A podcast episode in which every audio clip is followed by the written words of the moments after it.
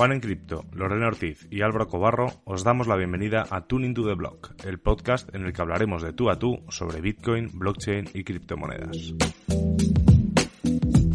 Cada lunes discutiremos las noticias más interesantes de la semana y compartiremos nuestras opiniones sobre los temas más controvertidos. Además, todas las semanas tendremos invitados especiales con los que podremos conversar, debatir y lo más importante, aprender de los temas que levantan interés en esta industria de las criptomonedas.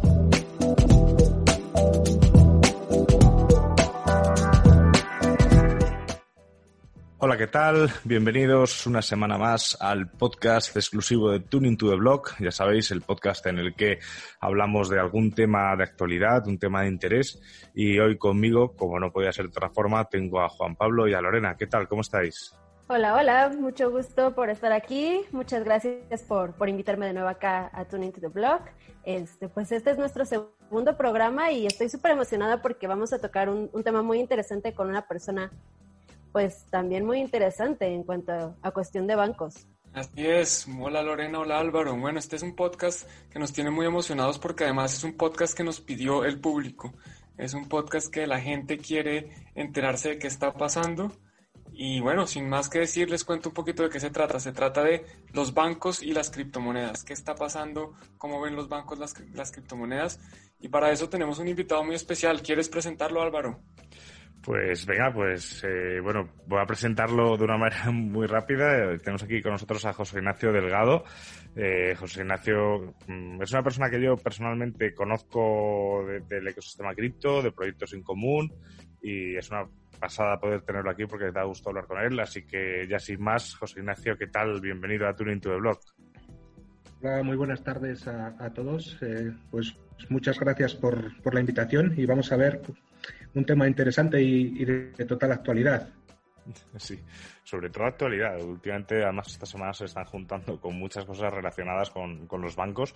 Y antes de, antes de meternos ya directamente en la cocina o a la chicha, eh, cuéntanos un poco, José Ignacio, cuéntanos un poco sobre ti, cómo llegas también al mundo cripto y blockchain, a qué te dedicas. Bueno, yo trabajo en un, en un banco aquí en España Em, y mi, función principal es lo que es la financiación de, banca de empresas. Yo llego al mundo cripto en el año 2017, justo antes del boom de este hype de noviembre del 2017, justo antes de, la SICO, a través de un, pues de un proyecto de disrupción, a través de, una empresa que se llama Limagine, que, que patrocina proyectos en empresas pues para encontrar eh, puntos de fricción e intentar que los empleados, por decirlo de alguna forma, consigan mejorar esos puntos y, mejorar determinados aspectos de esas fallas ¿no? que se localizan en el sistema. A partir de ahí, pues empiezo a investigar, empiezo a hacer mis propias investigaciones y, voy profundizando pues, en los diferentes protocolos, proyectos y en todo este mundo que cada día es más apasionante y cada día tiene más patas y, bueno, hasta aquí llegamos al, a este 2020 que, se nos presenta apasionante con todo lo que está pasando. Perfecto. Y tú que trabajas desde un banco y, te interesa de cierta forma la tecnología eh, blockchain y lo que se puede hacer con las criptomonedas, ¿por qué ves que los bancos pareciera que no son tan amigos de las criptomonedas? ¿Hay algo en particular que no les gusta? Fíjate, yo no diría que, no son amigos. Eh, hay cierta tendencia por parte del ecosistema cripto, yo desde que formo parte del mismo, a poner siempre eh, enfrente a la banca como si fuera una lucha constante sobre eh, los intermediarios, queremos ser propietarios de, nuestros criptos, etcétera. La cripto es, como bien sabes, nada más que un caso de uso de la tecnología blockchain. ¿Qué es lo que está pasando aquí? Pues eh, lo que pasa principalmente es que los bancos todos desarrollan su labor dentro de un marco normativo que es muy estricto, mientras que las criptos eh, y todos los casos de uno, como, el DeFi, etcétera, eh, y, otros usos, todavía no tienen un marco legal definido. Por tanto, oye, las reticencias de la banca hacia las criptos son debidas principalmente a la falta de regulación y también porque hay entidades financieras, perdón, entidades europeas como la Autoridad Bancaria Europea que nos indica claramente que las criptomonedas no son servicios regulados, ni están dentro del foco de la regulación bancarias, ni las reconoce como sistemas de pago, ni forman parte de la ley de dinero electrónico. Entonces, yo como entidad eh, me debo regir por las normas que rigen mi negocio y, bueno, eh, esta falta de regulación genera riesgos. Y de ahí puedes partir un poco la reticencia que hay hacia las, hacia las criptos. Tengo una pregunta. Eh, ¿Dirías que por estas razones que mencionas, eh, los bancos podrían ver las criptomonedas como una especie de amenaza? Yo, creo personalmente que, las criptomonedas no son una amenaza. Mm, son un caso de uso diferente, ¿no? Y en una tecnología que, aunque lleva años, se está comenzando a explorar y se, explora también por parte de los bancos. Lo que sí que es una amenaza real no es tanto la criptomoneda, sino lo que hay detrás. Eh, porque al igual que en fiat se dan casos, en el cripto también hay amenazas de, pues bueno, de blanqueo de capitales, de financiación de terrorismo, y esto está en el mundo fiat, pero también está en el mundo cripto.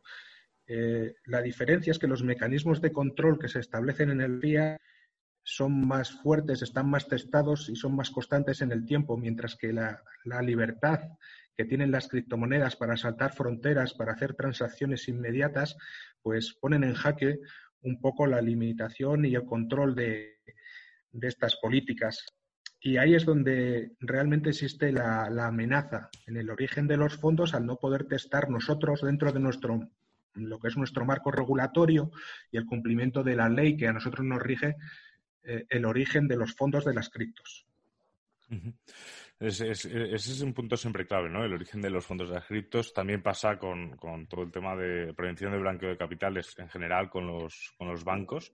Em, estabas mencionando antes un poco todo el tema del marco regulatorio. Yo no sé exactamente cómo funciona eh, pues un, ente regulador a la hora de generar una ley, pero yo me imagino que hablará también pues, con, bancos, entidades financieras, pues para ver un poco qué es lo que opinan. Eh, yo sé que tú sí que entiendes Bitcoin y entiendes de las criptomonedas, pero ¿crees que en general los bancos, eh, las entidades financieras, hablemos de España, ¿no? que es un poco donde nos estamos moviendo hoy, eh, ¿crees que entienden Bitcoin y, las distintas criptomonedas o, realmente se quedan en, algo que es algo como pues lo que tú dices, como para mover dinero muy rápido y ya?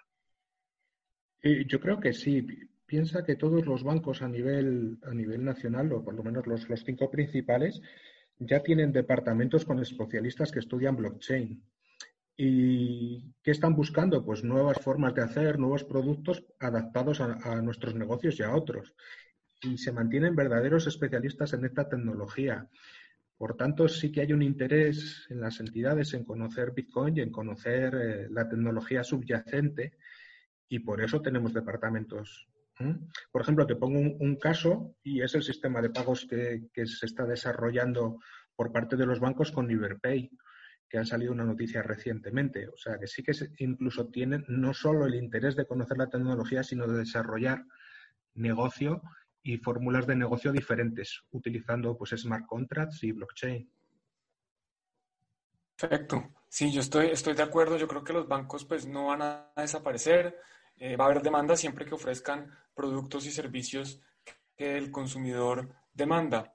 Eh, seguramente van a tener que cambiar o van a tener que adaptarse porque pues, las criptomonedas ofrecen algunos servicios o algunas facilidades que hoy en día solo se puede acceder a los bancos, como el almacenamiento y la transferencia de valor. Digamos que en, en, un mundo donde las criptomonedas llegaran a tener una adopción significativa, no lo llamemos adopción masiva porque, porque eso pues es difícil de definir, ¿cuál crees que puede ser el principal rol de los bancos? ¿Va, va a cambiar con respecto a lo que hacen ahora? Y si es así, bueno, pues ¿qué, puede ser? ¿Cómo, ¿Cómo ves a los bancos cambiando para adaptarse a esta nueva tecnología y a esta nueva forma de, de transferir y almacenar valor? Mm. Yo esta pregunta que es interesante y larga, mm, yo no veo un futuro excluyente, me refiero entre criptomonedas y bancos. Es más, una de las características que yo considero muy interesante de, las entidades bancarias es la seguridad con la que tratan los datos de sus clientes. No, podemos negar que los datos en los bancos son datos seguros. ¿Por qué? Porque son datos de recopilación exhaustiva. Se recogen acorde a las leyes de blanqueo de capitales. eh, hacemos formularios de Now Your Customer y tenemos una información actualizada, por lo que manejamos una información muy, muy sensible, pero sí que es cierto de elevadísimo valor. Y además, eh, no hay ningún otro sector que, conozca tanto de normativas y de procesos de pagos como, como la banca. Si a esto le sumas eh, la presencia híbrida que tienen toda la banca, tanto en el sector digital como en el sector físico, eh, te aporta capilaridad para poder llegar a un público mayor. Así que, que yo el futuro, en un futuro de adopción masiva o de, adopción mayoritaria, veo que los bancos tendrían, tendrían un papel importante porque tenemos capacidad de alcanzar un número elevado de clientes para ofertar estos servicios o para integrarlos dentro de las líneas, contando además con todos los datos acorde a normativa, que es justo lo que les falta ahora, por decir así, a muchos exchangers. Respecto a, esta cuestión justamente que mencionaba Juan, em, conforme a, la cuestión de de los servicios y los productos que ofrece la banca centralizada, ustedes pues forman parte de la misma y hemos visto recientemente un, boom, así como mencionaste hace rato lo de las ICOs, eh, un boom pero ahora de, servicios financieros en, finanzas descentralizadas, en DeFi. ¿Tú has seguido eh, todo lo que está sucediendo respecto a este nuevo cambio, a estos nuevos productos que están generándose en el ecosistema de criptomonedas? ¿Y qué piensas al respecto? Bueno, DeFi es un universo apasionante. La verdad es que la explosión que ha tenido en, un tiempo tan reducido ha sido, ha sido muy llamativo. Yo creo que es el hype de este 2020 y quitándole, quitándole esa cáscara, eh, creo que tiene proyectos e innovaciones muy interesantes. ¿eh? Ahora, mm, es un mercado completamente incipiente. Eh, creo que se desarrollarán grandes cosas detrás de estos usos, pero ahora mismo hay que, hay que tener cuidado. ¿Por qué? Porque está creciendo de forma exponencial. Eh, incluso esta mañana he podido ver en CoinGecko algún par de monedas eh, para hacer farming con un rendimiento del 600% anual.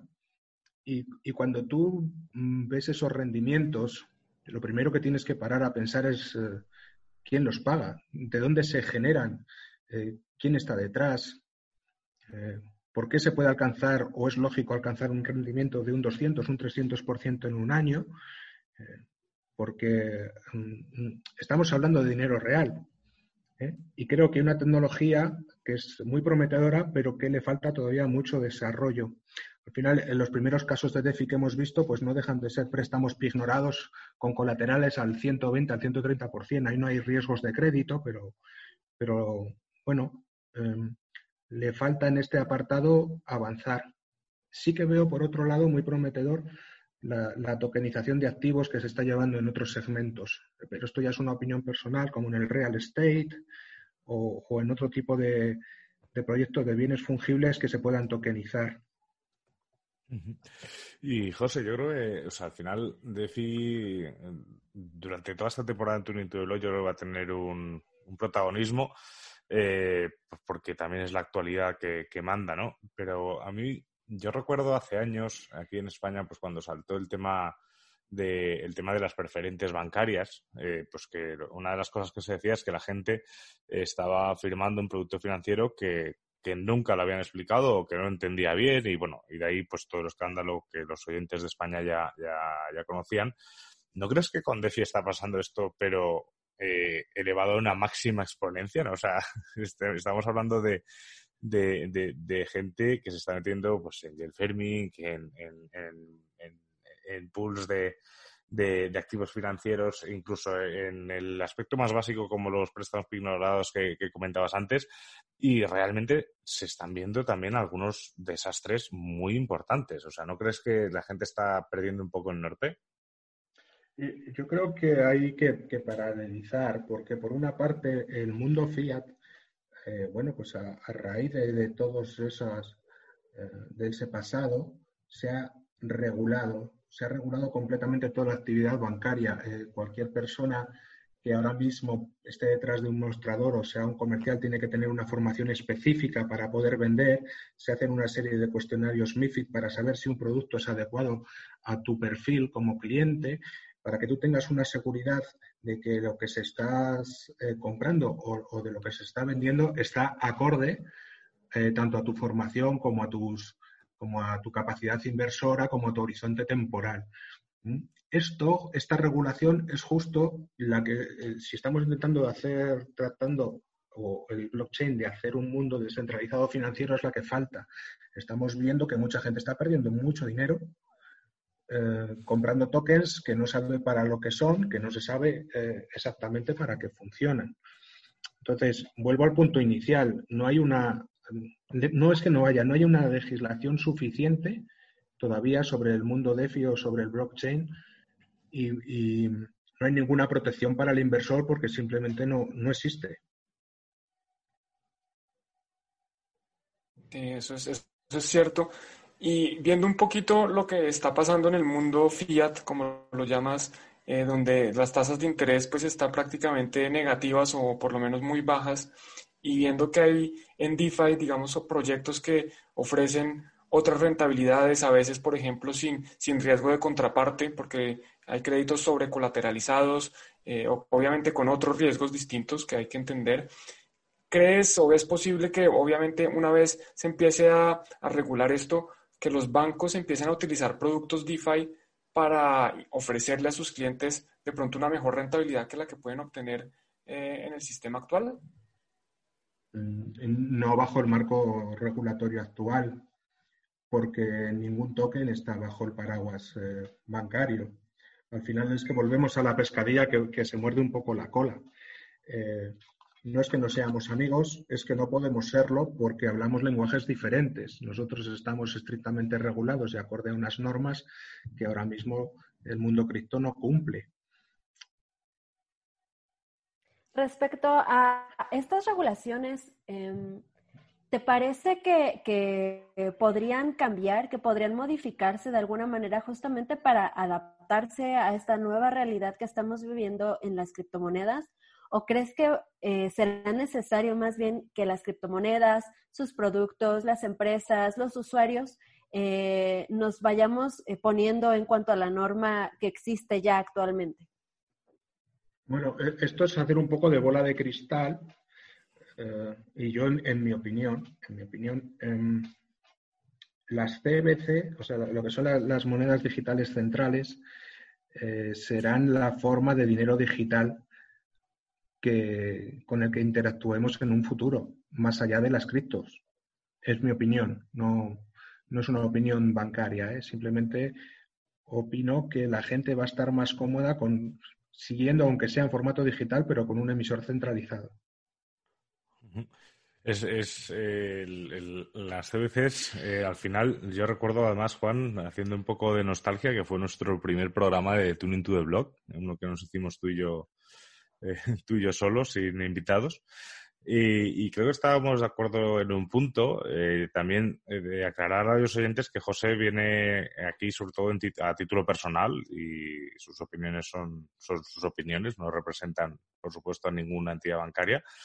Eh, pero una de las cosas que opinábamos Juan y yo, no sé si en ese tiempo Juan ha cambiado de opinión o no, es que, por ejemplo, el, si vamos a algo que tenemos aquí en Europa, que es el euro, eh, ya es mm, prácticamente digital al 100%, ¿no? O sea, estamos hablando de que hay bastante más dinero digital que efectivo, lo mismo pasa con el dólar, lo mismo pasará en México con, con el peso mexicano, y, pero entonces yo no sé, hablando por, entrar un poco sobre, sobre estas monedas centrales emitidas por una entidad centralizada que controla la emisión, eh, etcétera, etcétera, etcétera, ¿no creéis que, os lanzo un poco también la pregunta a los tres, ¿no, no, creéis que al final eh, para meter a lo mejor algo tecnológicamente más complejo no nos podemos quedar con lo que tenemos ya?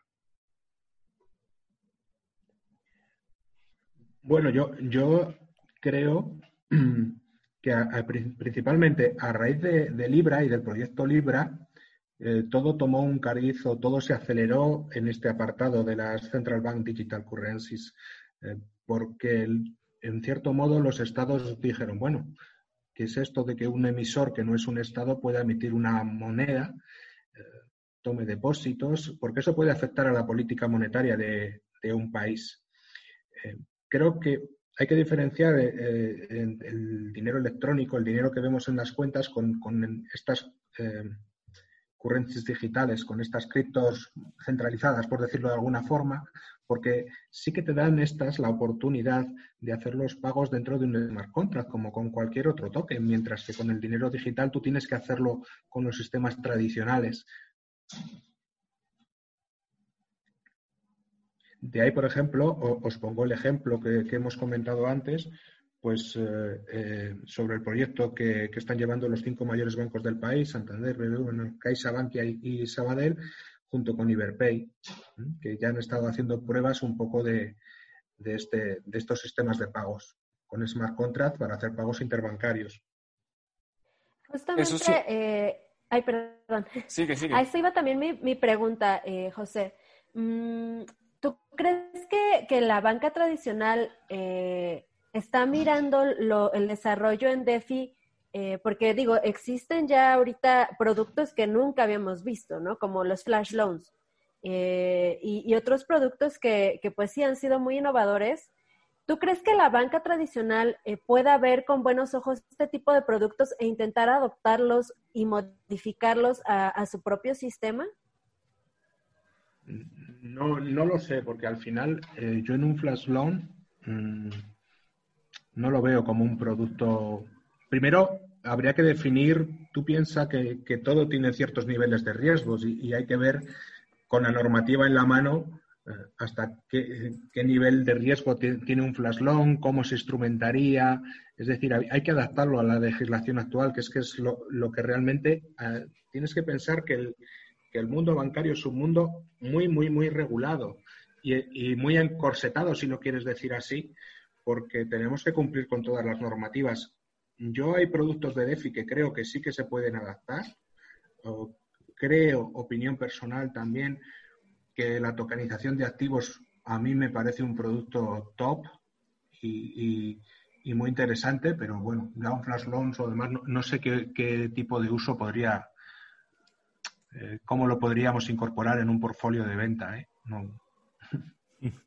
Yo, pues, cuando decirte que yo aún no he entendido bien cómo funciona un flash loan, o sea, es, un producto complicado. o sea, sobre todo, o sea, sé el funcionamiento, pero, pero en mi cabeza aún no, no está preparada para, para intentar utilizarlo uno alguna vez o, lo que sea que, se pueda hacer. José, lo que mencionas de la tokenización de activos reales, especialmente inmobiliarios, como dices, es, es interesante. Tenemos a nuestros amigos de, de, Real Fund que están lanzando la primera STO, un token que es un título valor realmente es un bono de deuda emitido por una persona o una entidad que está haciendo una remodelación y eso es interesante. Eh, sin embargo, quería volver al tema de, la regulación y eh, recientemente, creo que la semana pasada, la Comisión Europea eh, lanzó, publicó un borrador de la regulación que esperan lanzar a nivel europeo y en este borrador yo no lo he leído todo desafortunadamente, pero he leído partes y entiendo que las stablecoins entrarían a ser calificadas como dinero electrónico, mientras que Bitcoin sería un instrumento financiero. Al ser las stablecoins dinero electrónico, eh, ya los bancos podrían empezar a interactuar con stablecoins, si no entiendo mal, y podrían de pronto empezar a interactuar con proyectos DeFi que funcionen con stablecoins. En ese caso, verías de pronto más fácil la interacción entre, entre las finanzas centralizadas y las finanzas descentralizadas o aún así todavía lo ves un poco lejano? Eh, obviamente esta regulación pues se demorará en pasar. Eh, yo, yo actualmente eh, considero que los criptoactivos no forman parte del objeto comercial de, de los bancos. Por lo comentado ya una y otra vez, porque no existe regulación suficiente, porque no es compatible con el cumplimiento de nuestra regulación, porque no tenemos claros los orígenes de los fondos, los cumplimientos del anti-money laundering. Eh, por, mil razones de tipo normativo no son el objeto de, comercial de los bancos actualmente. Eso no quiere decir que, los bancos no tengan un ojo encima de la tecnología y no estén al corriente de, del DeFi, de los productos, de los smart contracts y que sigan investigando porque es una tecnología con, mucho potencial, sobre todo para ahorro de procesos y automatización de back office y, porque tiene realmente utilización, se puede llegar a conseguir buenos ahorros eh, estructurales dentro de, lo que es un banco, sobre todo en procesos. ¿eh?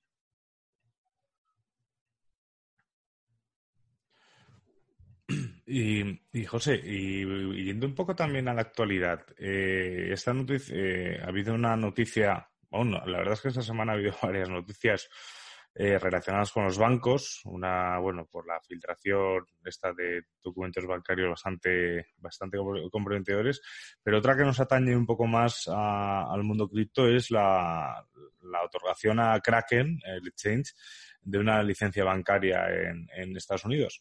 Yo te quería preguntar, ¿Crees que en España se podría dar un caso similar a este, con alguna empresa que esté funcionando desde aquí como, como casa de compraventa?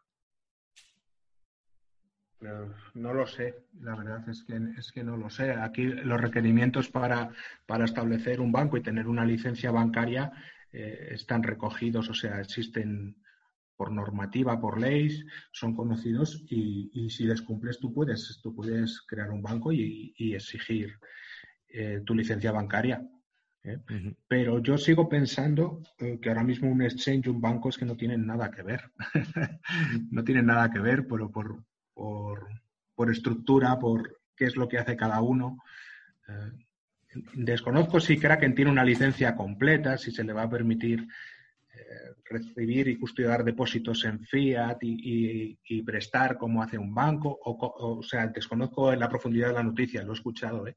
No, lo puedo valorar porque lo, no sé hasta qué punto es el alcance, si, si es un banco con, licencia bancaria, si es simplemente un procesador de pagos o qué licencia ha conseguido. Hace, hace ratito comentabas eh, que la situación de, la criptomoneda de Libra, la, criptomoneda de Facebook, había acelerado de cierta manera pues todo este avance que ha habido respecto a, aceptar por parte de las regulaciones ciertas cuestiones en, cripto. ¿Tú eh, cómo ves también el impacto o consideras que hay alguna relación también respecto a la a la actual pandemia que existe, eh, ¿crees que esto también ha, promovido más el uso de criptomonedas? Eh, ¿tú, cómo, ¿Tú cómo lo observas? No, yo, la actual pandemia lo que nos ha llevado a todos, primero es a, lo que sí que ha acelerado, como hemos visto todos, es el tema del teletrabajo, la utilización de medios digitales y demás, pero el problema, eh, o no más que el problema, el uso de criptomonedas tiene una base corta, me refiero, no hay una adopción masiva por parte del público general. Primero, porque no es eh, algo fácil, no tienes dónde gastar, no, no, tienes muchos sitios donde gastar tus criptomonedas, ni que te, eh, tampoco que te las acepten, después por la volatilidad que tienen, excepto las stables. Y yo no he visto que haya un incremento en el número de usuarios de, de criptomonedas. Otra cosa es que haya un incremento en el número de wallets o, en, el, volumen de, mercado global de cripto, pero en el uso como tal mm, sigo viendo los mismos problemas que veía en el 2017. Mm, no son sencillas de usar porque no, no las aceptan en muchos sitios y al final mucha gente está metida ahí como una forma de inversión, de tener, porque mm, porque está encantada con la tecnología, porque sigue un proyecto, eh, bueno, pues como, como, lo que es, ¿no? Como un sistema eh, alternativo fuera del fiat o de las acciones, pues la gente, mucha gente ha comprado tokens para financiar proyectos, como pasó en las ICOs. Pero en resumen, no, no he visto un incremento en la adopción de, de criptomonedas debido a la pandemia. Ok desde el primero de enero de este año en Alemania eh, autorizaron a los bancos para poder eh, manejar la custodia de criptomonedas de sus clientes. Eh, hay un poco más de 40 bancos que han aplicado para poder hacerlo. Recientemente, hace yo creo que menos de un mes o dos meses por lo menos, en Estados Unidos también salió una regulación similar al respecto.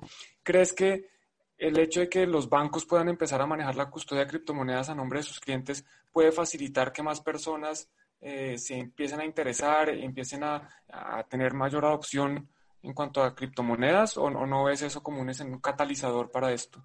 Bueno, que, una cosa es que los bancos tengan la capacidad eh, para custodiar o tengan licencia. No sé si comercialmente ya se está ejercitando esta, esta capacidad, pero por otra parte, eh, bajo lo que es la Agencia Bancaria Europea, las directrices son un poco contrarias. Volvemos al punto uno, desde que no hay regulación, este no es tu objeto comercial, hasta que esto no tenga un marco regulatorio claro, eh, no, puedes, no puedes trabajar con ello. Entonces, una cosa es que tomen posiciones por lo que pueda venir en un futuro y otra cosa es que ya comercialmente se esté ejecutando. Y por otra parte, para mucha gente perderá ese toque de libertad de las criptos, de eh, tus claves, tu dinero, pero sí que es cierto que lo hará más sencillo y puede fomentar la adopción, porque hay mucha gente que no se encuentra cómoda encargándose ella misma de su dinero, aunque suene un poco peculiar, pero es así, no quiere, es como tener todo tu dinero en casa, pues prefieres tenerlo en el banco o en una caja o donde corresponda por lo que pueda pasar. Y más en un ecosistema como este que ya hemos visto que hay pues que hay mucho scam, que hay mucho hackeo, que hay muchos problemas y que todavía es incipiente y no es todo lo seguro que nos gustaría que fuera. Sí, desde luego que le falta mucho al, al ecosistema para, para que sea user friendly, ¿no? Eh, que, sea, que sea fácil que la gente lo utilice. Cada vez es más fácil. Yo creo que es más fácil ahora que en, que en 2017 y, por supuesto, más fácil que en, que en 2010. Pero, pero vamos, al final, yo sí que, yo sí que me da cuenta, siempre ponemos problemas, ¿no? Para los, o sea, siempre hablamos de los problemas que tenemos para, para los usuarios que están entrando, pero yo como, como persona que, he tenido, bueno, que tengo una empresa, una empresa relacionada con el mundo cripto, aunque se dedica a la educación, yo recuerdo que antes de, querer abrir una cuenta con Bitcoin, eh, pues yo tenía, era parte de una empresa que se llama Comunica Blockchain y recuerdo haber ido a algunos bancos y tener mogollón de problemas por tener la palabra blockchain en el nombre. En ese momento además teníamos un contrato con una empresa eh, que tenía sede en, Hong Kong. Y claro, teníamos contrato, te iba todo con factura, con todo bien indicado, pero parecía que, vamos, parecía que entrábamos por la puerta y los bancos decían, uy, no, no, no, no, que esto va a ser un lío, pues por lo que comentabas también de todo el tema de, prevención de blanqueo de capitales. Y yo te quería preguntar, eh, aquí en España, eh, ¿qué tiene alguien que, que monte una empresa relacionada con el mundo cripto? Eh, pues más o menos un poco abarcando un poco el mundo cripto en general, ¿qué, qué, qué, cuáles son los requisitos que debería cumplir para poder abrir una cuenta en un banco sin, sin mayor problema?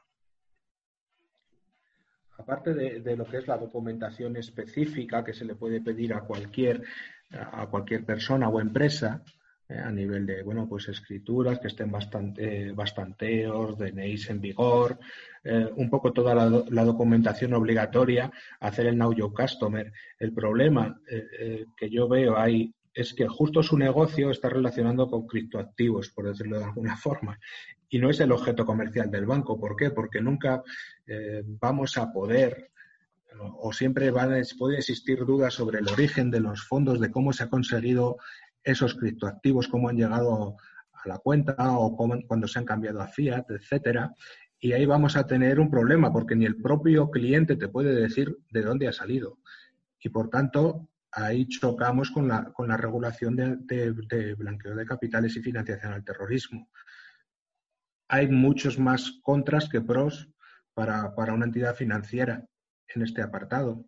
Por eso no es el objeto comercial ahora mismo hasta que esté en un, en un campo regulado y conocido y, se va avanzando en ese punto, como, como habéis hablado, por, por parte de la, de la Agencia Europea Bancaria, etcétera, pero todavía queda mucho camino.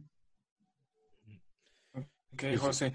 Pues parece que la conclusión es que la regulación es lo que va a determinar qué pase tanto con los bancos como con las criptomonedas y si, y si en algún momento eh, podemos ser amigos en estos dos mundos. Eh, por mi parte, quiero agradecerte, muchas gracias por eh, aceptar la invitación de compartir este rato aquí con nosotros. No sé si Álvaro y Lorena tengan alguna pregunta más que quieran hacerte. No, no, perfecto. Creo que, creo que tu conclusión es muy acertada, Juan. Eh, creo yo que, que, existe mucha gente en, dentro del sistema bancario tradicional, como es el caso de José, que pues se nota que ha hecho un esfuerzo y ha hecho una gran investigación respecto al tema de las criptomonedas y creo que justamente ese es un paso muy importante para que este tipo de regulaciones también eh, puedan consumarse de la manera en la que mencionas, para que todos quedemos eh, pues felices, contentos y muy amigos. Sí, es, así es. Yo, yo, José, si te tengo que preguntar algo es a ver si nos permite la pandemia y nos volvemos a tomar una caña pronto, que eso es, eso siempre va a ser buena idea. Eso siempre es buena idea, sí. Bueno, José, pues muchísimas gracias. ¿Algún mensaje final que quieras dejarle a la audiencia sobre lo que quieras? A micrófono abierto. Yo creo que no hay una lucha, que no son mundos eh, paralelos, ni, ni, que tenemos que estar lo que es la banca y, los usuarios en general unos enfrente de otros, que no que, que haya espacios de colaboración y de entendimiento y que los, los, bancos al final eh, estudian esta tecnología y en cuanto vean si hay eh, un futuro y una regulación adecuada, pues, pues también pueden formar perfectamente parte del criptoespacio como, como lo demuestran estas pruebas que ya se están realizando y que hemos comentado. Pues así es, José. Yo al final eh, no se trata tampoco de, como bien dices, de, de, estar siempre con las manos preparadas y yo al final pues se irá construyendo y, siempre va a haber gente con voluntad de construir en un lado y en otro, así que nada, lo que te decía Juan también, muchísimas gracias por tu tiempo, por estar aquí un ratito con nosotros en Tuning to the Blog. Y, y, a los que nos escucháis, si os ha gustado el programa, ya sabéis que agradecemos mucho que nos dejéis vuestro like, vuestro comentario eh, sobre alguna de las preguntas que hemos planteado y, por supuesto, eh, que os suscribáis para no perderos ningún episodio. Yo creo que esto ha sido todo. No sé si alguno de mis compañeros tiene algo más que decir y si no, nos escuchamos ya el lunes que viene con el análisis separado. Nos vemos el lunes. No. Nos vemos el lunes y pues síganos en redes sociales a todos. A Álvaro, a Juan, a mí, a Bitcoin Basibar, a Bitcovi, a todos. A todos, a todos. bueno, José, un placer y nos vemos pronto.